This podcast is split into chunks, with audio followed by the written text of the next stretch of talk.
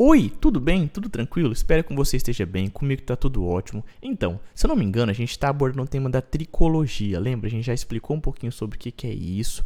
E a gente está falando um pouquinho sobre as alopécias não cicatriziais, que é o grupo do eflúvio telógeno, alopécia androgenética masculina e feminina e alopécia areata. Agora a gente vai falar um pouquinho das alopécias cicatriziais, que é aquela questão da alopécia frontal fibrosante, que é o líquen plano pilar, alopecia cicatrizial central centrífuga e o lúpus eritematoso cutâneo crônico, beleza? Então vamos começar esse tema de alopecia cicatrizial, pode ser? O meu nome é Lucas e esse é o Consegue Me Explicar. Antes de mais nada, eu tenho que fazer aqueles pedidos de sempre que muitos de vocês já estão carecas de saber. Se você não segue Consegue Me Explicar aqui no Spotify, no Castbox, por favor, cogite seguir. Basta você clicar nesse botãozinho de seguir para estar tá recebendo todo domingo três novos episódios. Sim, todo domingo tem saído três novos episódios desse que é o seu, o meu, o nosso podcast. Além disso, convido você também a seguir a gente lá no Instagram. O Instagram do Consegue Me Explicar é o arroba consegue me explicar, underline, arroba, consegue me explicar, underline. E claro, se tiver interesse e puder, por favor, dê as 5 estrelinhas aí no Spotify. Você classificar o podcast com 5 estrelinhas é muito importante para a manutenção desse projeto. E se puder compartilhar com as outras pessoas, também é de muitíssima importante para o nosso projeto. Certo? Dito isso, vamos então falar sobre alopé é, alopécias cicatriciais. As alopécias cicatriciais, o que, que isso quer dizer? A cicatricial significa que o epitélio folicular que existia antes, ele foi substituído por um tecido conjuntivo, ou seja, por uma cicatriz. Tecido conjuntivo que tem uma células que está muito relacionada com a cicatrização, que nada mais é nada menos do que o fibroblasto, lembra disso? Então, alopécias cicatriciais é, significa que a cicatrização do epitélio. Houve uma substituição do epitélio folicular por um epitélio do tipo conjuntivo. Incluem as alopécias em que os folículos pilosos são permanentemente perdidos. Então, dentro das alopécias cicatriciais estão os tipos de alopécia em que o folículo piloso é totalmente perdido. Eles são é, permanentemente perdidos. Quase perdi essa palavra.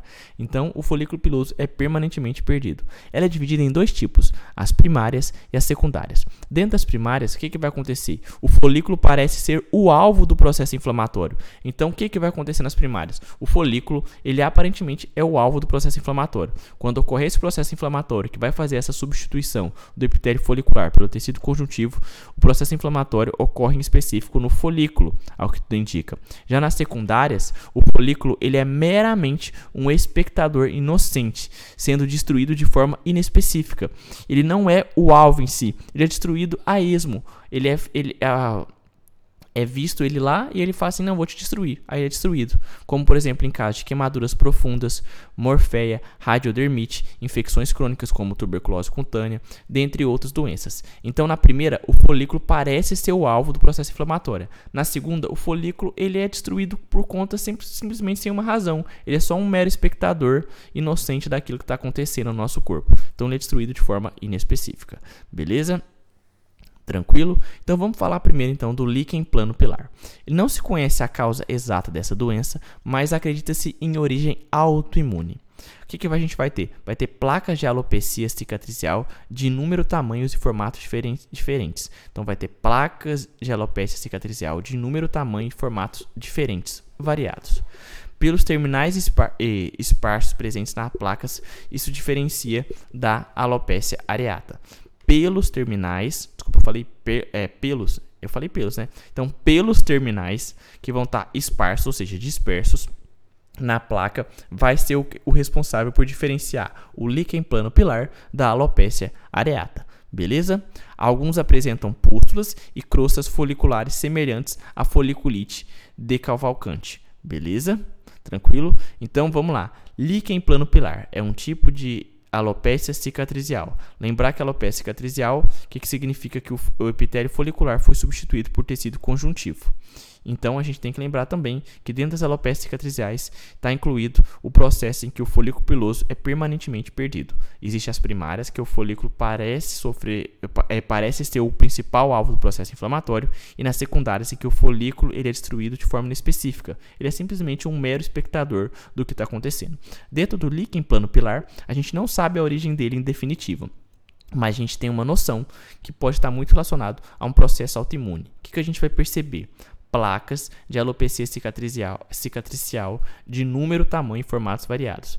Aí a gente vai perceber também a presença de pelos terminais esparsos presentes na placa, o que vai fazer um diagnóstico diferencial da alopecia areata, já que na alopecia areata não tem esses pelos terminais esparsos presentes na placa. Beleza? Tranquilo? E alguns pacientes que têm líquen plano pilar apresentam pústulas e crostas foliculares semelhantes à foliculite de Cavalcante certo? Tranquilo? A gente também vai ter a alopecia frontal fibrosante. A alopecia frontal fibrosante nada mais é do que uma questão relacionada à alopecia cicatricial. Inicialmente, ela era uma forma de líquen plano pilar. Então, inicialmente, é, a alopecia frontal fibrosante era uma forma de líquen plano folicular, mas ela foi separada devido à sua clínica um tanto quanto distinta do líquen plano pilar.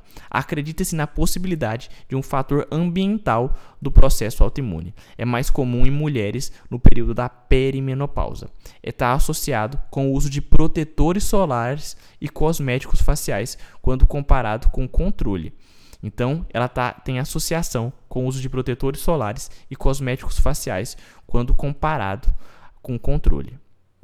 Beleza? Tranquilo? Então, alopecia frontal fibrosante. Ela era inicialmente dentro do líquen plano, é, líquen plano pilar, só que ela foi mudada por conta dessa clínica distinta. A gente sabe que ela é mais comum em mulheres no período da perimenopausa e acredita-se que tem um fator ambiental dentro dessa questão para fazer esse processo autoimune. Ela tem associação com o uso de protetores solares e cosméticos faciais. Beleza? Tranquilo? Lucas, mas como é que é o tratamento do líquen plano pilar e da alopecia frontofibrosante? O tratamento do líquen plano pilar é por meio do uso de antimalários e doxiciclina, são os mais comuns medicamentos que a gente vai dar para o paciente. Corticoide tópico de alta potência como clobetazol ou infiltração de triancil pode ser associados ao uso de antimalários e doxiciclinas.